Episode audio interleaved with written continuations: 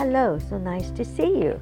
This is Shane. Let's look at this beautiful song, My Way, Part 4. We almost finished the song. Let me read the lyrics to you first. I've loved, I've laughed, and cried. I've had my fill, my share of losing.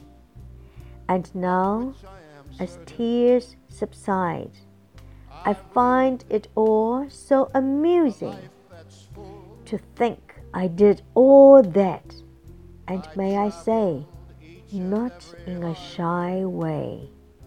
Oh no, not me. I did it my way. Wow.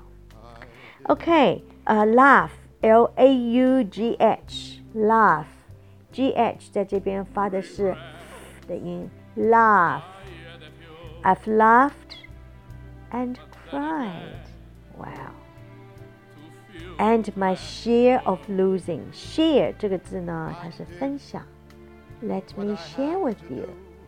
它也有呢股份的意思。How much shares do you have? 所以 share 它有分享，也是股份。I have my share of losing. So he's saying he's not winning all the time. He does lose sometimes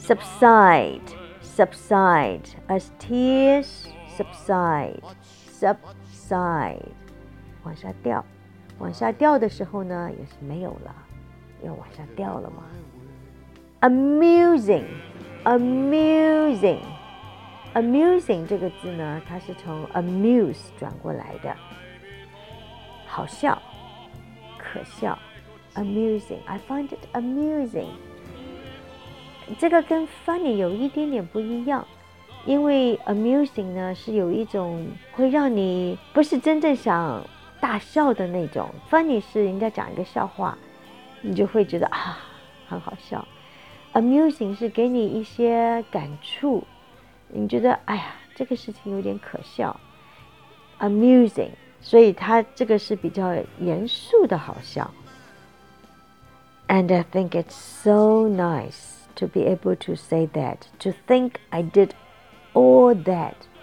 因为洛克费洛这个人呢，他一开始是民工。我看过的这个电影里面 portrayed 他是 he started from nothing，他是白手起家的一个人。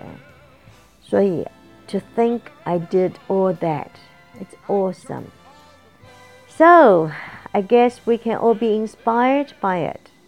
我们大家都可以朝着目标努力。And invite you to listen to the song, sing along, and remember, practice makes perfect. I hope to see you next Monday. We will finish the song. Ciao.